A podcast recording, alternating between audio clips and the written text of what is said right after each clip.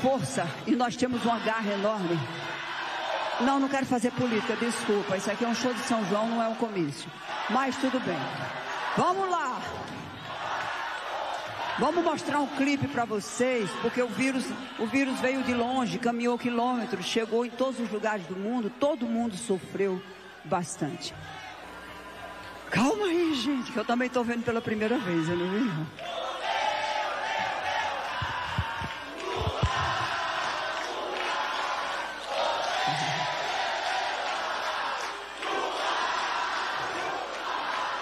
Não tem, não tem não. Vou esperar eles pararem.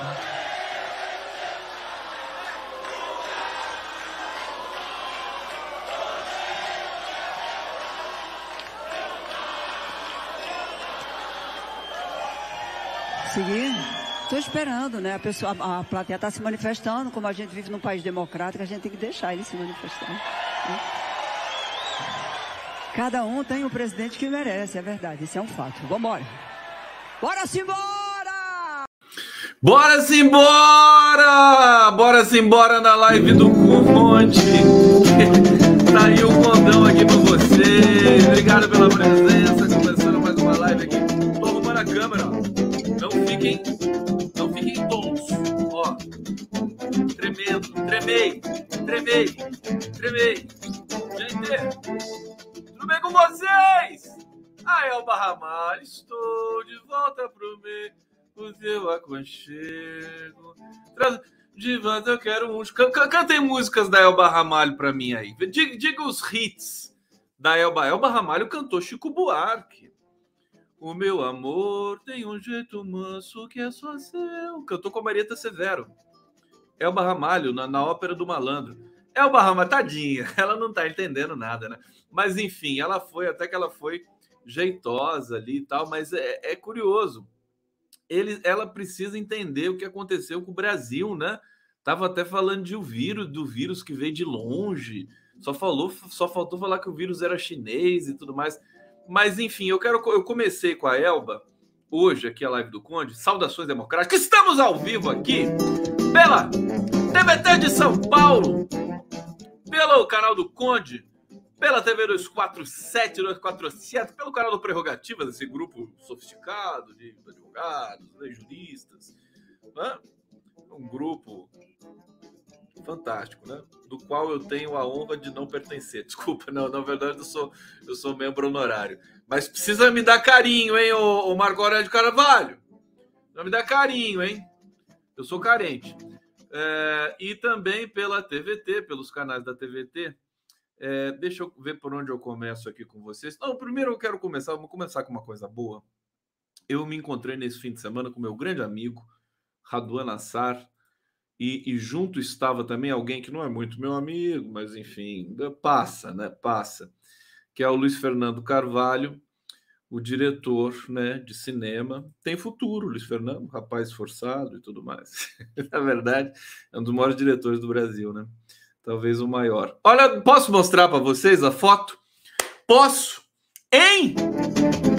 Ô povo, responde, meu. O condão tá na área aqui. Olha só, a gente foi numa padoquinha lá em São Paulo. Tá aqui o, o, o Luiz Fernando, o Raduan.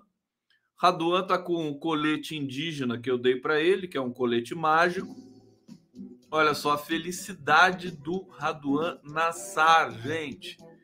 E o Luiz Fernando ali do lado. Olha a barba do Luiz Fernando, o topete dele.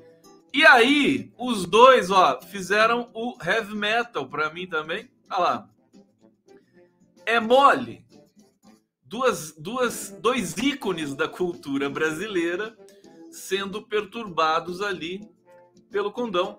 E daí eu tirei essa foto aqui com o Raduan, ó.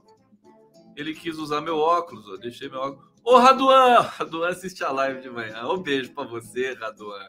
Ele tava lindo, a gente conversou muito, falamos de Brasil, o clima tá bom, a gente vai vencer a, o, o pestilento vai perder, vai, vai. Só que, infelizmente, assim, eu, eu, eu brinquei hoje com o Vinícius Carvalho. Eu tô, eu tô pessimista, né? Eu tô pessimista, gente. É, infelizmente, eu acho que a gente vai ganhar no primeiro turno, mas não vai ser 70% de votos para o Lula. Vai, infelizmente, vai ser 60%. Portanto, eu estou pessimista, entendeu? Eu acho que é isso, né? Você tem que sonhar alto. Então, assim, se eu tivesse otimista, seria 80% de votos para o Lula e o resto para os demais lá, inclusive para o Verme. Mas eu estou pessimista, eu acho que vai ser só 60%, tá? E também tô, e, por, e quero pedir ajuda de vocês, porque eu também estou pessimista. Eu acho que o Bolsonaro vai ser preso só em 2023, né? Em 2022 ele não vai ser preso. Infelizmente, enfim, estou pessimista. As pessoas são pessimistas, ué. você tem que entender isso, não é? é fora isso, eu tô, eu tô super feliz, tá? Tô super feliz. Agora que o Bolsonaro montou essa chapa de cadelas no CIO, gente Braga Neto e Bolsonaro. Tá aqui, deixa eu colocar aqui para vocês o card, não tão bonitinho, né? Tá aqui, ó. Mensagem subliminar do Conde aqui para vocês. É, é, eu fiquei muito feliz porque o Braga Neto realmente não, não agrega absolutamente nada, né? É um sujeito que é desconhecido, né? É, é, a, é o Bolsonaro só quer uma companhia máscula, né? para ser devorado pela história, né? O interventor lá. É, é, então, estou muito feliz. Se fosse a Tereza Cristina, eu ia ficar um pouco até é, ressabiado, assim, tudo mais. Pode agregar alguma coisa aí, né? Algum, alguns votos aí e tal de, do, do, do, do, eleitorado feminino. Mas com o Braga Neto, o serviço ficou mais fácil, viu, Lula? Parabéns, viu? Pé quente. Cara, é pé quente, né? É, o Bolsonaro está tomando decisões erradas, uma atrás da outra, né? Já não governa o país, né? Está histérico, está desesperado, está ameaçando as ameaças dele, dele cada vez mais vazias. Os generais tirando o corpo fora, os generais saíram do Twitter. Vou ler uma matéria aqui para vocês daqui a pouco sobre isso. Bolsonaro tenta assanhar, acirrar, colocar no cio também as polícias militares, e isso é um perigo. Mas eu acho que é, não vai ser, não vai lograr êxito nisso, porque, olha, não sei quem que fez uma análise aqui, eu estava vendo o Twitter, a, a situação hoje é, é, primeiro, é bem diferente de 2016, tá? É bem diferente de 2018. Bolsonaro nunca enfrentou uma reeleição, é a primeira vez que ele vai enfrentar isso. É, e a situação mudou demais de 2018 para cá, né? O, o, Brasil, o mundo todo, mas sobretudo o Brasil, deu uma capotou, né? Como vocês gostam de dizer, deu, deu várias capotadas. E, sobretudo, o cenário político, né? O Lula estava em 2018, estava preso.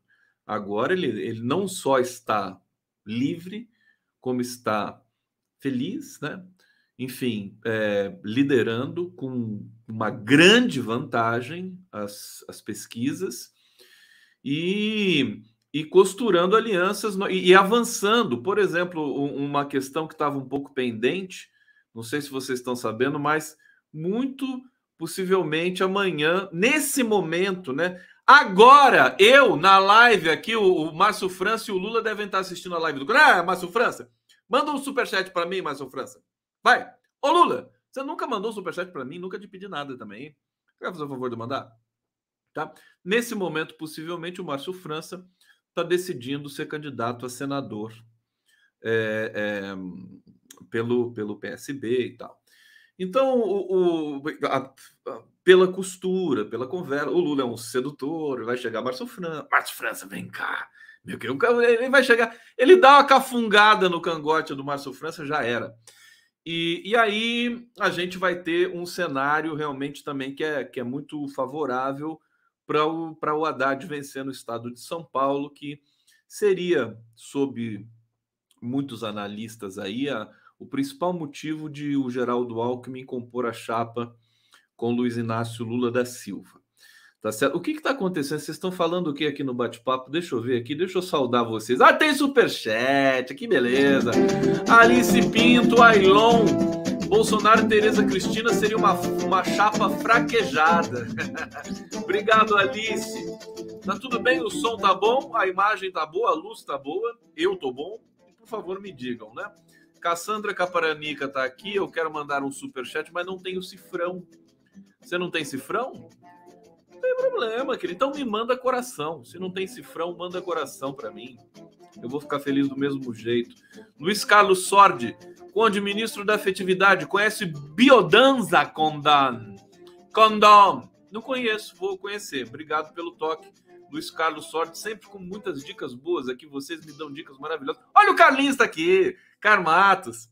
O Brasil 247 está fora do ar. Ele está desesperado perguntando. Não, eu acho que não, não. Pode ter acontecido alguma coisa. Tá, tá, o sistema estava instável. De fato, o sistema estava instável e não está entrando o site aqui. Mas agora entrou. Ô, ô Carlos, clica, clica com carinho que entra. Entendeu? Clica com jeitinho ali que, que entra, né? Tem que, tem que dar, fazer um carinho no, no seu computador ali, no, no celular. Entrou aqui, para mim entrou. Carlos Alberto Matos, meu amigo, é, grande crítico de cinema desse país. Deixa eu ver que tem mais superchat chegando aqui. É, entrou um Snapchat de antes snapshot. Enfim, me digam aí se tiver algum problema no, no site. Venham, venham tudo pro YouTube. Pronto, o YouTube tá no ar. Problema nenhum. Aqui, ó. A Ana, essa capa da live é genial. Também eu tenho, também gostei, viu? Pensando em fazer capas mais descontraídas, assim, mais, mais é, semiótica hardcore, sabe? Eu acho que vai ser legal fazer isso. Deixa eu ver aqui. Maria Noemi, um beijo para você. Sérgio Rufino, tem um superchat amarelo aqui, a tia Zona, minha sócia. Não leia, não leia no ar. Não quer que eu leia no ar, tia Zona? Deixa eu ver o que ela está dizendo aqui. Preciso de algum local referência para ajudá-las. Tudo bem, mas se você manda superchat, eu leio no ar, tia Zona. Manda um e-mail para mim, tia Zona. Para para me contar essa história aqui, que senão eu vou perder. Deixa eu colocar meu e-mail no, na tela você me manda, quer ver? Conde Gustavo, arroba gmail.com. Tá aqui, tia Zona? Tia Zona do meu coração! Me manda, me manda por e-mail, tá? Que daí eu, eu te ajudo lá o que você tá pedindo. Tá bom, querida? Bom, vamos lá, vamos avançar aqui.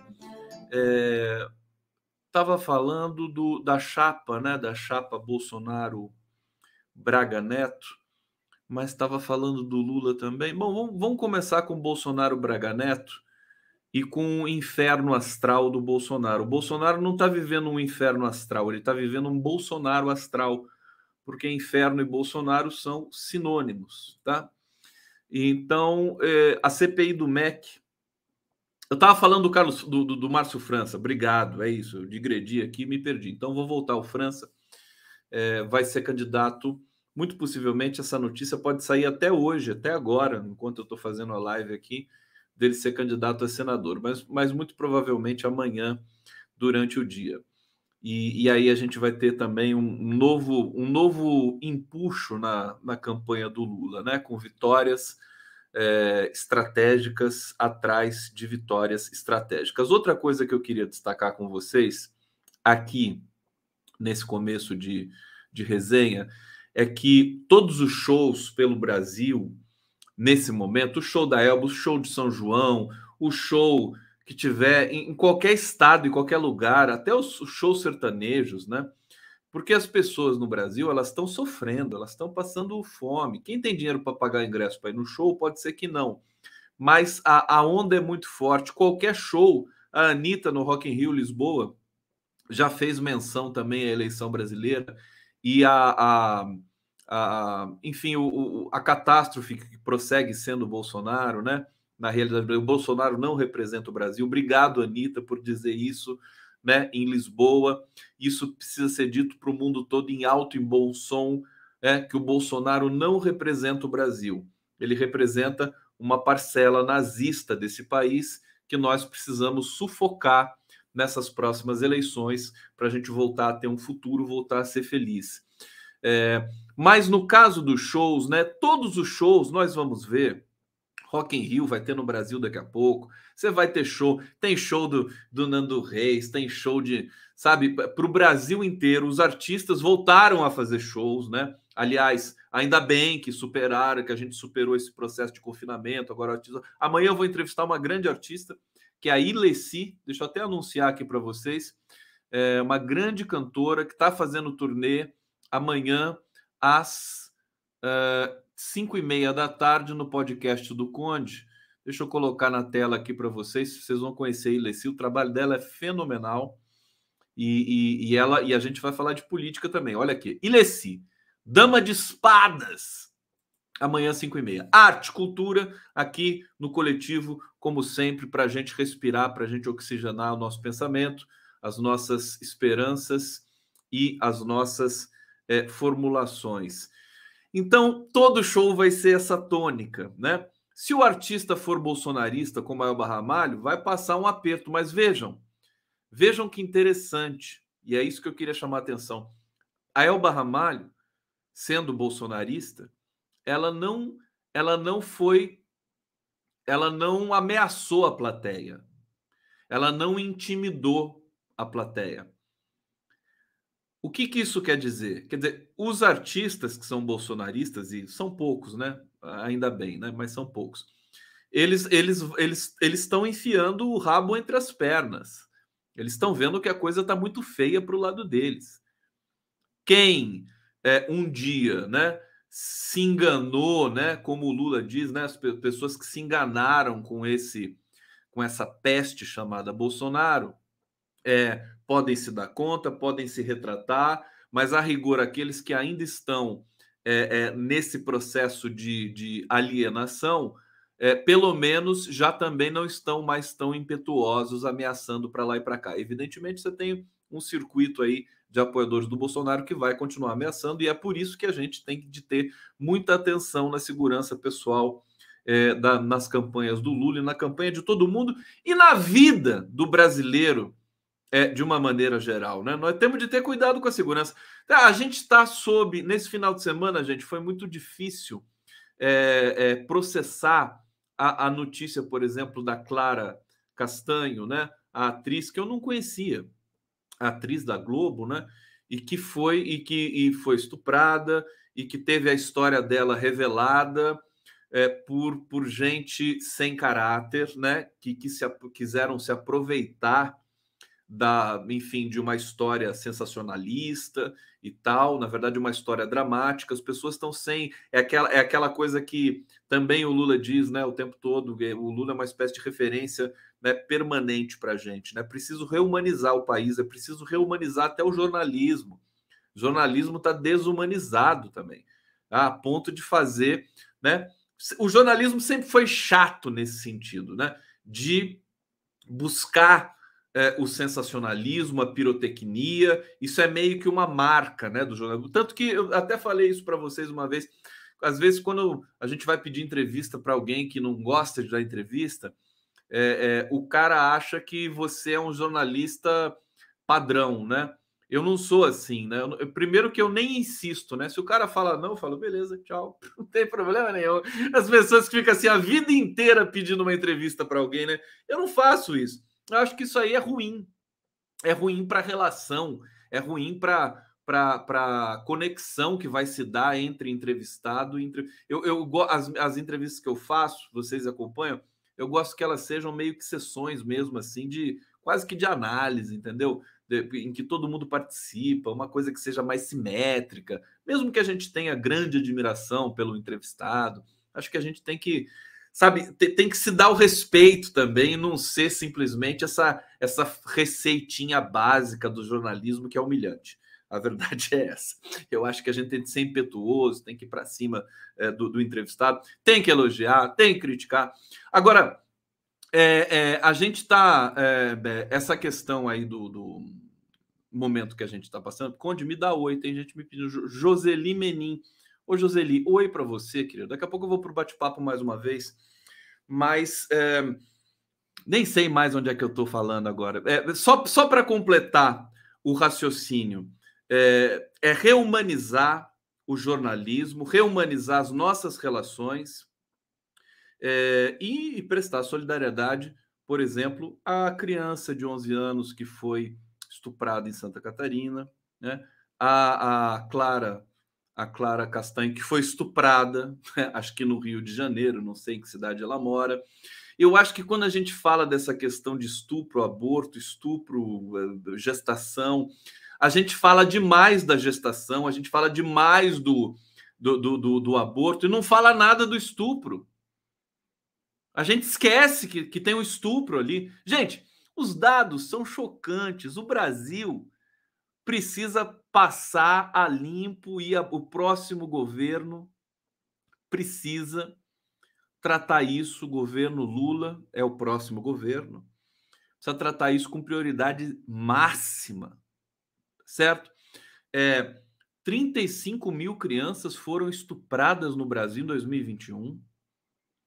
40% dos estupradores são o pai ou o padrasto.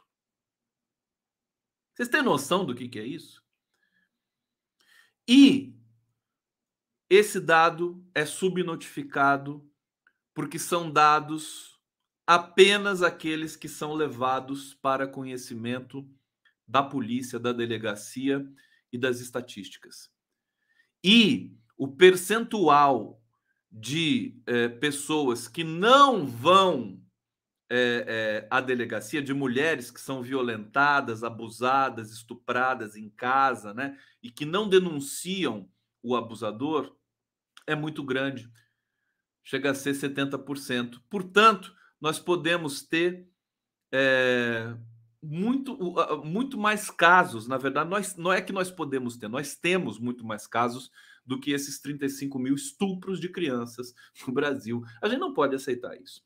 E essa é a, a tônica desses né, falsos pastores que se tornam ministros, né? É, de, de desse pessoal miliciano, é milícia com falsa religião. Não vou falar que é religião, porque é falsa religião, né? É, e eles têm essa tônica na cabeça. Todos ali têm é, histórico de, de abuso, né? Você vai ver essa história. Você sabe que o, o, o pastor também, percentualmente, está ali como um dos abusadores preferenciais ali de crianças. É pai, padrasto, pastor, é, é, o cara que né, toma conta ali do, da comunidade. Tem que tomar muito cuidado. Muito cuidado. Eu, eu disse aqui em algumas lives anteriores, já acho que mais de ano atrás, é difícil você conhecer uma mulher. Hoje já nem importa mais a idade. Na época dos governos democráticos, na época do, do, do governo Dilma, 2014, 2013, é, você, você vinha combatendo a violência contra a mulher, então a, as gerações mais novas era mais difícil de você encontrar é, relato de abuso, relato de, de violência, né? É, até doméstica. Mas, naquela época, mulheres com mais de 30, 40 anos, pra, praticamente todas tinham um relato para fazer sobre abuso. É que a maioria, não sei se a maioria hoje, mas não revela isso, porque, enfim, porque é uma coisa difícil de você revelar. Não é trivial, né? É muito difícil. É uma situação terrível. A gente precisa reverter isso urgentemente, senão o país pode ficar doente em meio a uma recuperação da nossa política, das nossas instituições, que vai se dar através da vitória do Lula. Bom, vamos lá. É... Trazer aqui essa boa notícia, que é a, a indicação do Braga Neto para vice do Bolsonaro, que não vai agregar absolutamente nada é, e que vai, inclusive, dificultar mais a campanha e o trabalho ali do, do circuito de marketing da campanha do Bolsonaro, né?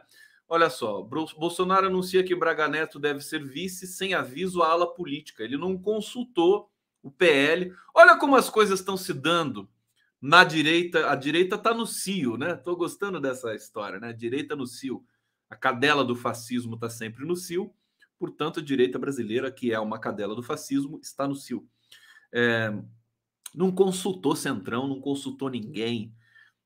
Simplesmente anunciou numa entrevista solta aí que vai nomear o Braga Neto como vice. Então, é turbulência pura, né? É, o clima é muito ruim na campanha do Bolsonaro, né? O, o Flávio Bolsonaro, o 01, né? Ele comanda a campanha oficial ao lado do PL, tentando dar uma cara mais é, cara de política tradicional para a campanha. Né, dialogar com segmentos e tal. Ele queria também que a Tereza Cristina fosse vice para tentar conquistar o voto feminino. E o Carluxo, né, o gêniozinho do mal, é, o Carluxo que é o zero, quanto? Nem sei que zero ele é. Ele, ele já quer que o Bolsonaro, ele prefere que o Bolsonaro seja aquele né, aquele sujeito, aquela personagem folclórica de rede social que xinga todo mundo. Enfim, ele está fazendo os dois papéis, né? Está fazendo mais o papel do Carluxo. É, mas vamos aqui ver, né? O anúncio do presidente Jair Bolso, do Pestilento, desculpa, Jair Bolsonaro, na noite de, de, domingo, de que o general da reserva Walter Braga Neto deve ser o vice em sua chapa, é, não foi articulado antes com os integrantes da ala política é, e vou abrir aspas aqui para palavra do Pestilento. Pretendo anunciar nos próximos dias o general Braga Neto como vice. É, até o momento, não há uma programação fechada sobre esse anúncio, quando esse anúncio vai ocorrer. A fala não é uma surpresa, mas não foi combinada com ninguém. Desde fevereiro, para vocês saberem, a escolha do Braga Neto já era dada como certa nos bastidores é, no entanto, integrantes do PP, do PL, republicanos pressionavam para que Bolsonaro optasse por Tereza Cristina, ex-ministra da Agricultura. É, aquela ideia tosca, porque também não ia dar certo de conquistar voto feminino. O problema é que o, o Braga Neto ele, ele assusta demais, né? Eu ia dizer, e aqui eu vou encaixar isso no meio do, do discurso, o seguinte: eu estava dizendo que um comentarista do Twitter tinha. E, e, e eu estava pegando a frase dele, né? A frase dele é assim: 60, em 64 era uma coisa, hoje é outra. 2022 é outra coisa. Em 64, para vocês terem uma ideia, quem não sabe, né? É, a imprensa era a favor do golpe, mas assim, escancaradamente, com editoriais eu falei, eu falei Clara Castanho? Carla Castanho? É Clara, né, gente? Clara Castanho. Por que vocês estão falando Carla Castanho? Eu acertei aqui. É, bom, deixa eu voltar aqui. Clara Castanho, né? O nome da, da menina. É, em 64, a imprensa era a favor do golpe. É, o empresariado era massivamente a favor do golpe. O, as Forças Armadas eram histericamente a favor do golpe. Tá certo? que mais? Quem mais? Enfim, todo mundo era a favor do golpe. Em 64. As elites brasileiras. O, o Nassif me falou que até Ulisses Guimarães, naquela época, era a favor do golpe também. tá certo? Então, dá o golpe ali, e, e, olha que não foi tão óbvio também dar o golpe. Hein?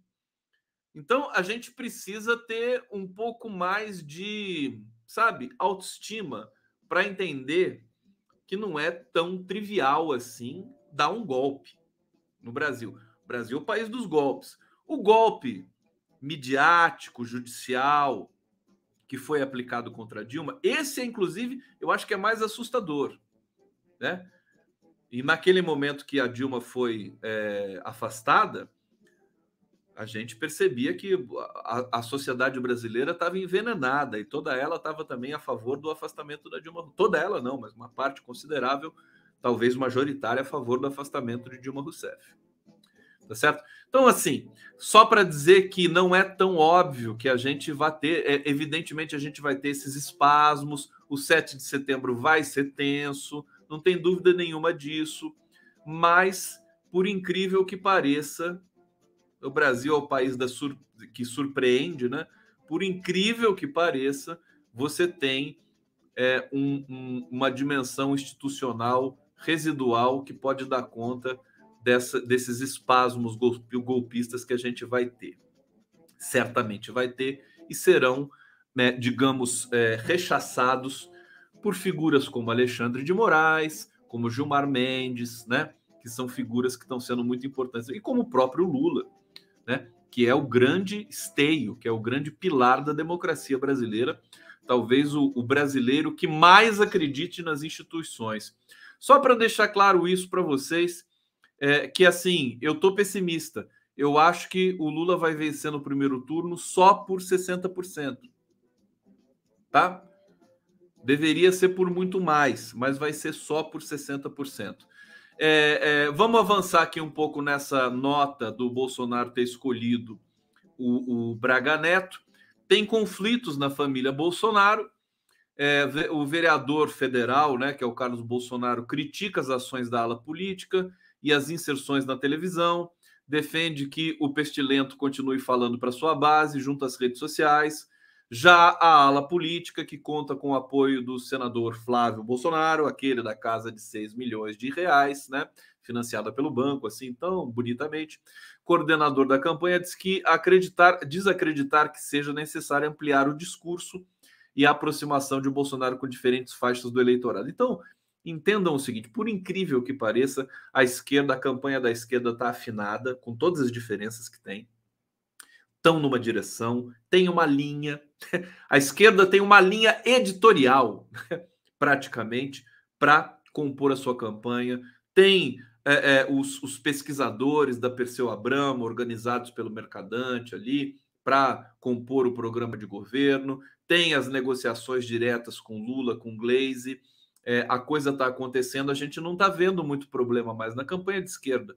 Depois daquela história do, do publicitário que, é, enfim, não, não, satisfez, digamos assim, a militância e os, a própria executiva nacional do PT, do ponto de vista da comunicação, foi trocado pelo Sidônio Palmeira, né, que agora comanda a campanha do PT, e os coordenadores políticos são Rui Falcão e Edinho, e Edinho Silva.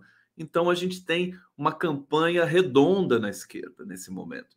E quem está ali, né, em é, ebulição, né, em, em convulsão, é a campanha da direita. Bom, vamos lá!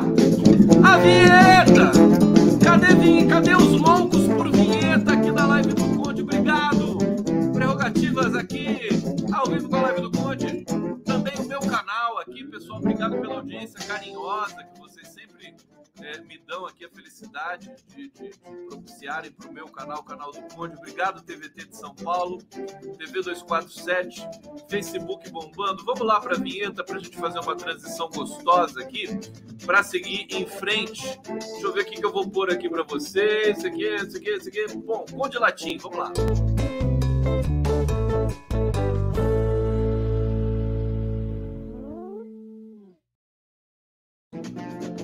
Gostaram dessa? Gostaram? Deixa eu ver o que está acontecendo aqui. Vinheta, vinheta. Pede like, esconde. Eu quero like. Likem. Like a Virgin. Likem, por favor, aqui a live do Conde. Tá? Obrigado. Deixa eu ver aqui. Alice Pinho, Ailon, Maria Cristina Coelho, Betânia Rocha.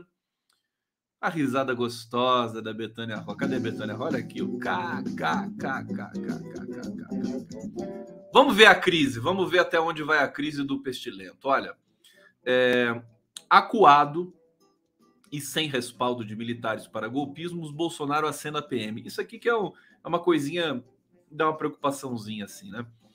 É, o que, que ele está fazendo? A maioria dos integrantes da cúpula das Forças Armadas compartilha com Bolsonaro boa parte das críticas que ele faz ao STF e ao PT.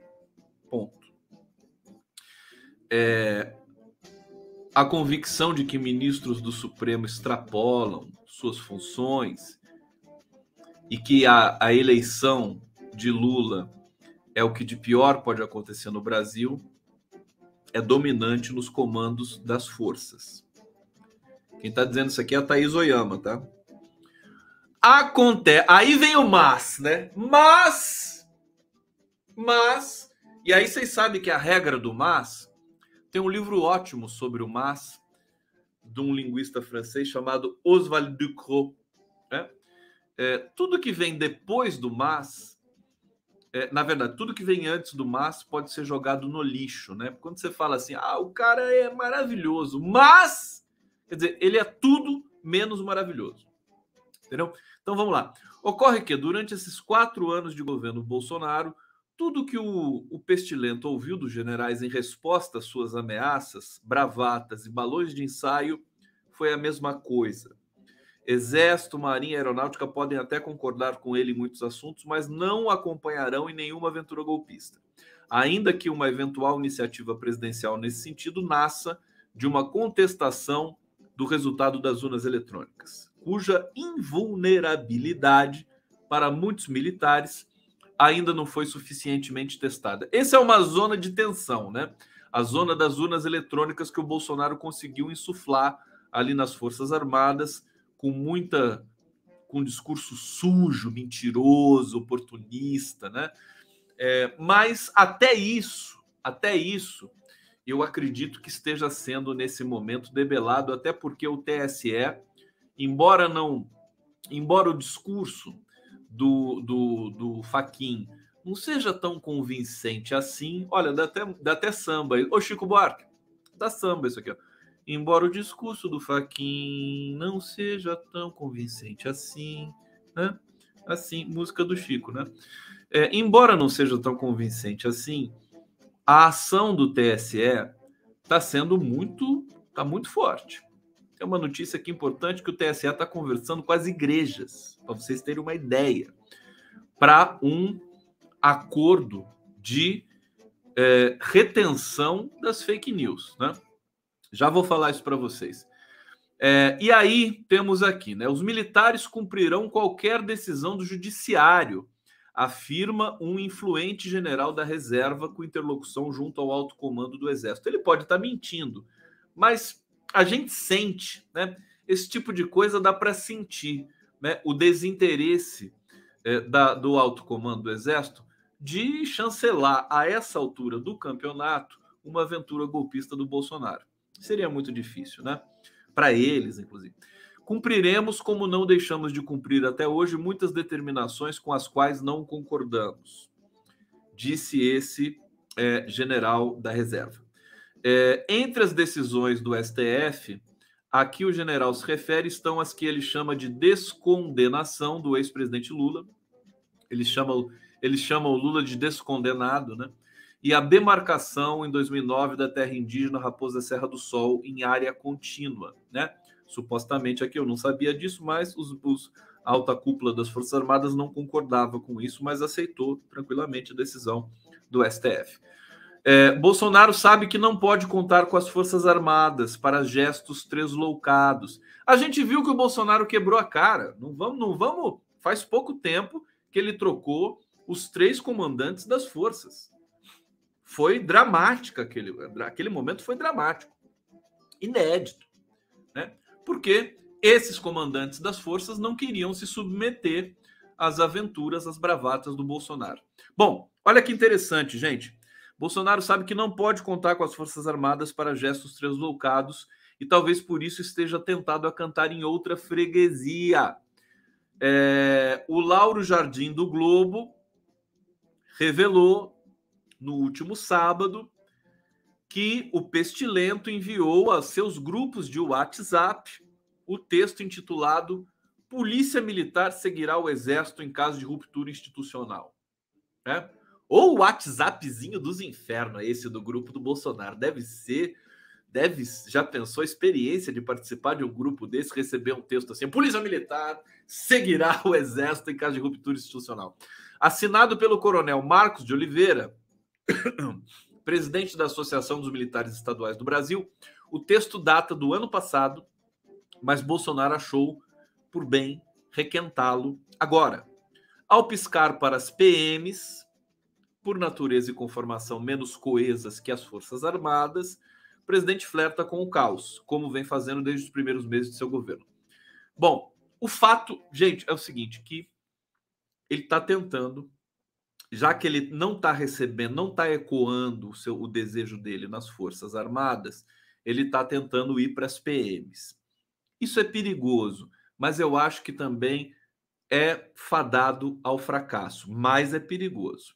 A gente viu o que aconteceu nos Estados Unidos, no Capitólio, essa coisa da, do, do insuflamento, da incitação, isso realmente a extrema direita tem um pouco tem um pouco esse, esse talento para é, mobilizar os uh, as pessoas histéricas, né? As pessoas histéricas. Eu, eu quero chamar a atenção, vou fazer uma conexão aqui com o que está acontecendo no Equador. O Equador, nesse momento, está com uma insurreição popular é, de origem. É, são os povos originários, são os indígenas do Equador. É, há uma liderança lá muito, muito forte. Eu preciso recuperar o nome dessa liderança. Está sendo considerada ali um, um divisor de águas na, na, na, na, nos movimentos sociais populares do Equador. E por que, que eles estão mobilizados? Em função do preço da, dos combustíveis, né?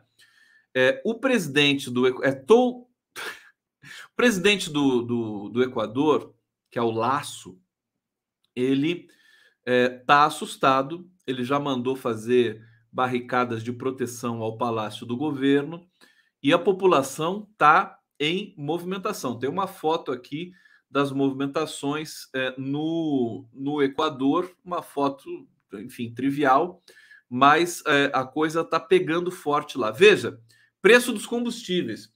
A situação dos preços do, dos combustíveis no Brasil é pior ainda. Né? Nós temos o óleo diesel custando mais caro que a gasolina no Brasil. Hoje entrou em é, é, operação, né? Foi, foi, digamos, entrou em vigência é, o teto do ICMS no estado de São Paulo e acho que em todos os estados brasileiros. No caso do estado de São Paulo, o ICMS, que é o imposto que incide sobre o distribuidor do combustível, vai cair de cai de 25 para 18%. Calculando mais ou menos se o distribuidor repassar todo esse, é, é, digamos, a, a, queda desse 7% do ICMS para os postos de gasolina é, e os postos de gasolina repassarem esse, essa queda do ICMS para o consumidor final, o preço da gasolina cai, vai, iria cair na média de 48 centavos o litro, tá? 48 centavos o litro. Ora, o dono da distribuidora pode não querer passar esse desconto para o dono do posto. E o dono do posto pode não querer passar esse desconto também para o consumidor final. Porque não tem congelamento de preço. Então, meus caros, a verdade é o seguinte: esse desconto do ICMS, o estado de São Paulo vai perder quase 5 bilhões de reais de arrecadação tá certo? Com o preço dos combustíveis, com a movimentação dos combustíveis e mais de um bilhão e meio que seriam destinados para a educação e para a saúde vão deixar de ser destinados para a educação e para a saúde. E não é garantido que o preço da gasolina vai cair. Quero ver se o preço da gasolina vai cair. Não cai. No Brasil, não é assim que funciona. A cultura brasileira é outra. O programa, a redução do ICMS, do ICMS foi pessimamente concebida, tecnicamente um desastre, e do ponto de vista da própria comunicação, né, também um desastre. Então, o que que os, o que que os, do jeito que a crise está, a inflação batendo, forçando, forçando muito, né? o, o, os donos da distribuidora vão querer aumentar os lucros. Os donos dos postos vão querer aumentar o lucro. Você pode até aumentar o preço da gasolina. Tá certo? Eu quero ver se vai cair. Não vai cair o preço da gasolina. Não vai cair. E se cair, e se cair, o preço do óleo diesel não vai cair, porque o ICME, o, o imposto do óleo diesel já foi, já foi é, é, digamos, reduzido lá atrás não pode ser reduzido de novo. A gente vai ter uma crise de abastecimento de óleo diesel. Preço do óleo diesel disparou. O Brasil perdeu as refinarias. Hoje, a Globo News, a CNN, convidando economistas, professores da FGV, para dizer na televisão que o Brasil precisa de refinaria. Sabe? A política que o PT fazia, que a Dilma fazia, que o Lula fazia. Vamos investir em refinarias, vamos comprar uma refinaria nos Estados Unidos, Passadina, né? Foi um excelente negócio que o Brasil fez. Gabriele já veio aqui falar comigo, explicou como é que foi, o que foi Passadina, a estratégia de comprar uma refinaria nos Estados Unidos, uma grande refinaria. A Petrobras, né? Naquele momento, ela assustava o mundo pela sua pujança. Né? Então, veja, agora os economistas aparecem, os especialistas em, em, segurança alimentar aparecem dizendo que o Brasil precisa fazer uma política específica para vencer a fome. Mas o PT já tinha feito lá atrás. É humilhante. Você vê o cara que passou por Harvard, né? O cara estudou, né? Na França, palestras, tudo, lindo, né? Aí o cara vem na Globo News e diz assim: não, o Brasil precisa de uma política específica para combate à fome e à desigualdade. O PT já fez isso e colocou em prática. Não é só discurso. O PT mostrou como, como se faz, como se combate, como se erradica a fome. E a gente está nessa, nessa, nesse samba desorganizado hoje aí com esses oportunistas, né? Oportunistas sem citar a experiência exitosa que o Brasil passou tão recentemente. É uma vergonha. Não é, Raduan? Ô, Raduan, não é verdade? Você não concorda comigo, Raduan? Um beijo para você, bom dia para você, Raduan. Raduan assiste a live de manhã, de manhã. Até rima, Raduan de manhã, de manhã, Raduan de manhã, Raduan. Raduan, você tá tomando café e assistindo o condão aí? Toma, toma café na xícara que eu, na caneca que eu te dei, hein? Eu dei uma dessa para Dilma também. Ó, um brinde para você Logo a gente vai estar junto de novo. Raduan é uma figura, a gente riu tanto. Cadê o Raduan? Vem cá! Aqui o Raduan tá aqui, ó. Olha o estilo do Raduan Nassar, maior escritor brasileiro. Olha só, ficou bem, né? Com, com óculos do condão. Olha o sorriso do Raduan, cabelo. Ele tá demais, tá demais. Ó, beijo. Já tô com saudade, Raduan. Vamos lá. É, eu, tenho, eu tenho de dizer mais o seguinte para vocês aqui: CPI do MEC, né? Suspeita de interferência de Bolsonaro eleva a pressão por CPI do MEC no Senado. Hoje eu assisti meio dormindo o Jornal Nacional. Eu estava meio dormindo, descansando para fazer a live aqui para vocês, nesse gás todo, né? Você quer que eu grite mais baixo? Eu vou gritar mais baixo. Eu vou gritar baixo, tá bom? Assim tá bom para você? É, o, o, o Jornal Nacional gastou bons não sei, uns 15 minutos para falar né, do escândalo do MEC. Escândalo do MEC. É, que é o Milton Ribeiro. A, a, a, imprensa adora esse tipo de coisa. Agora eles encontraram, né? Eles encontraram é, uma maneira de né, pegar no tranco e praticar jornalismo, pelo menos uma semana eles vão praticar algum tipo de jornalismo, né? Porque a Polícia Federal deve ter muito áudio gravado do, do, do pessoal do MEC comprometendo o Bolsonaro. A gente descobriu que o Bolsonaro interferiu é, é, e, e, e, antecipou para o Milton Ribeiro que ele seria teria uma, uma operação de busca e apreensão na casa dele. É uma vergonha, é razão para uma CPI, para um impeachment, para um afastamento, é crime. Policial federal fica puto com esse tipo de coisa, tá certo? Então o Bolsonaro está ficando cada vez mais, se é que é possível dizer isso, cada vez mais isolado. E a Globo, em especial, está investindo uma grande energia editorial é, na cobertura desse, desse processo, né? Que é um processo que envolve, portanto, a corrupção clássica, né? É, é digamos, é, é, como é que é o nome? Influência, como é que é o nome daquela, daquela tipificação criminal, né? Como é que é? O Bolsonaro mesmo falou, esqueci agora. Tráfico de influência, né? Tráfico de influência. É, mas envolve direcionamento de verbas para cidades. Tem uma notícia aqui do, do Estadão que também se agrega a essa lambança toda, né? Milton Ribeiro tentou emplacar pastor Arilton no Ministério da Educação. Você já viram a cara do pastor Arilton? Parece uma besta, né? E o pastor Arilton não foi para o Ministério da Educação porque o salário era baixo. Tá bom? O salário era baixo. É, e, e, certamente pra, por isso que eles desviam tanto dinheiro. Tem que pagar mais, mais alto para esses coitados, desses ministros. Eles ganham tão mal. Salário de fome, né? No Ministério da Educação no Brasil. Então, a situação é que o, o Randolph Rodrigues já conseguiu 28 assinaturas para a CPI do MEC. É, uma assinatura a mais. Como sempre tem uns covardes que retiram a assinatura, ele está é, tentando mais duas assinaturas, acho que conseguiu, para somar 30. 28 mais 2 é 30, né? Peraí, deixa eu ver. 30, isso, bateu. É, 28, 30 assinaturas, para na quinta-feira entregar o requerimento de instalação de uma CPI para o glorioso presidente da, do Senado Federal, que é o Rodrigo Pacheco. Rodrigo Pacheco ele, ele tá achando que vai ter CPI.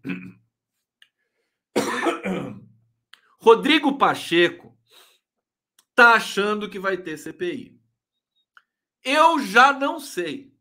Eu não, eu não colocaria a minha cara no fogo né, por uma CPI essa altura. Não sei se coloco a minha cara no fogo por uma CPI. Sabe por quê? Porque eleição, tal, o pessoal tá cansado, daqui a pouco esquece. Não sei não, viu? Será que o Randolfo vai ter energia? Porque CPI desgasta, né? Tem até um rumor de que o Renan Calheiros, o Renan Calheiros se afastou do Senado, pediu licença para cuidar da campanha do filho, o Renanzinho, lá em Alagoas. Ele está cogitando é, revogar essa dispensa, revogar o afastamento, para ir para a CPI. E o Renan Calheiros assusta os bolsonaristas, né? Os bolsonaristas têm pânico do Renan Calheiros. Bom, é, com uma assinatura a mais que o mínimo necessário, a oposição no Senado ainda tenta engrossar, com ao menos mais dois nomes, o requerimento para a criação de uma CPI sobre as suspeitas que envolvem o Ministério da Educação. A ideia é ter força suficiente para pressionar o presidente da casa, Rodrigo Pacheco, a não segurar a instalação do colegiado, como fez a CPI da Covid no ano passado, que só foi instalada por ordem do STF. É, o Rodrigo Pacheco não vai fazer isso. Eu já, já, já percebi que ele não vai fazer isso pelas entrevistas que ele deu. O entendimento é que as suspeitas de interferência do pestilento nas investigações ajudaram a aumentar essa pressão é, sobre o chefe do Senado, que pagou o mico de fazer o serviço imundo para o pestilento na aprovação dessa redução do ICMS nos estados, que vai dar em nada. O preço da gasolina vai continuar o mesmo e os estados não vão ter mais o repasse para a saúde e para a educação, além, além de outras coisas mais, para as quais esse dinheiro do ICMS era direcionado também. Tá? Então é isso. é isso. É, agora, para terminar, Deixa eu dizer para vocês aqui, né? Já, já deixando aqui minha, meu empenho, meu afeto a todos vocês maravilhosos que assistem a live do Ah, que beleza! Olha só, TVT de São Paulo. Alô, Tarcísio! Faz tempo que a gente não conversa, Tarcísio. Precisamos conversar. Tá todo mundo assim. A gente tem que ser mais ousado, né? Ô, Atushi, ô, Leonardo, sabe? Vera, fala para ele, Vera, por favor ser mais ousado, sabe? Programas mais, sabe, mais fortes, mais, mais calientes, entendeu? Muita análise. A gente vai, a eleição tá aí, é histórico, o Brasil tá entre a cruz e a espada. É, vamos, vai TVT, vamos lá, vamos fazer um debate, um debate aqui aos governadores, os candidatos a governador do estado de São Paulo que a presidente vai ser difícil mesmo. Ah, vamos fazer. Vamos tumultuar esse negócio. Entendeu? Condão mata no peito aqui, que nem o Fux. Olha só. Acordo contra fake news. tem adesão de menos da metade de religiosos convidados pelo TSE. Tribunal não conseguiu receber apoio de representantes de grandes igrejas evangélicas. Vamos, vamos denunciar isso? Vamos forçar essas igrejas a assinarem esse acordo com o TSE? Tem que assinar, não pode não assinar. Olha só, TSE convidou 33 líderes ou representantes de igrejas religiosas, entidades religiosas, para assinar um acordo contra fake news nas eleições. Conseguiu o apoio efetivo de apenas 13 nomes. Olha, o, o número é sugestivo, né? 13. 13 nomes. Aliás, sabe quantas semanas faltam para as eleições? Para 2 de outubro? 13. É? A partir de hoje, tá passando rápido, hein? Tá passando rápido. A ideia do tribunal era receber a assinatura de aliados do presidente do pestilento Jair Bolsonaro, como o empresário Carlos Wizard, além de líder da bancada evangélica, o deputado Sóstenes Cavalcante, mas eles não endossaram o acordo. Claro, são uns idiotas, né? Também foram convidados, mas não apoiaram o tema de cooperação, representantes das grandes igrejas evangélicas.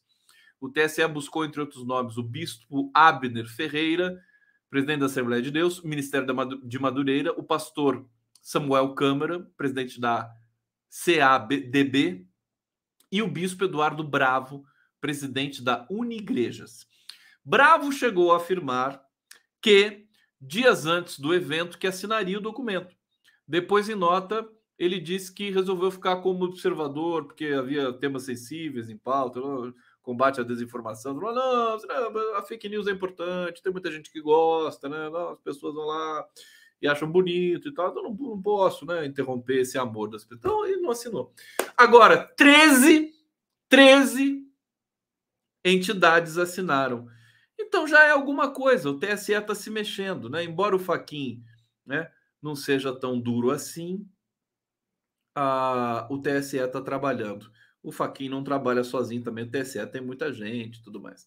Então, meus queridos, eu diria o seguinte para vocês, para vocês dormirem felizes hoje é, o, o Pestilento lá com o vice-pestilento, Braga Neto, agora dois, du, duas cadelas no cio, né?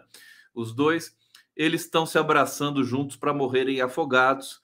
É, é, a tensão vai, vai haver, vai existir, mas está muito forte o, o desejo de democracia do povo brasileiro, desejo de sair dessa catástrofe, desejo de ter é, um futuro de volta, de ter investimento em educação de volta, de a gente ter as universidades funcionando sem pressões né, milicianas, mais uma vez, de ter é, a, a, os povos indígenas assistidos, de ter uma FUNAI minimamente é, é, vocacionada, apontada, que dê prestígio, que dê dignidade para os povos indígenas brasileiros e para os seus próprios funcionários, que não é o que está acontecendo agora.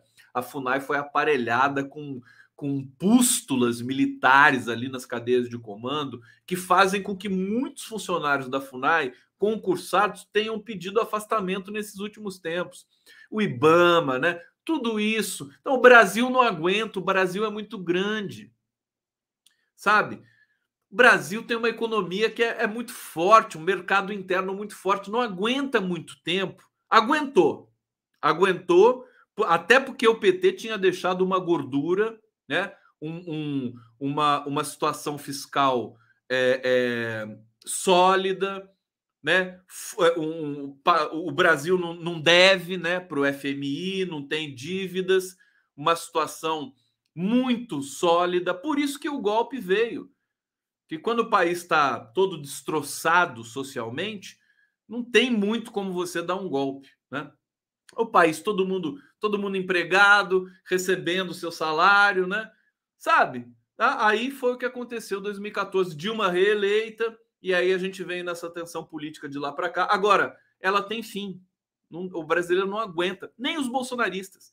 Eles podem até votar no Bolsonaro de novo, mas lá, lá, lá dentro deles, lá por dentro, eles estão querendo um país que seja que volte a ser minimamente organizado, para que a gente possa ter previsibilidade, para que a gente possa ter a mínima, né, mínima dignidade para poder trabalhar e para poder pensar no futuro, futuro dos nossos filhos, futuro do país como um todo, futuro da, da, da, da nossa, das nossas riquezas, né?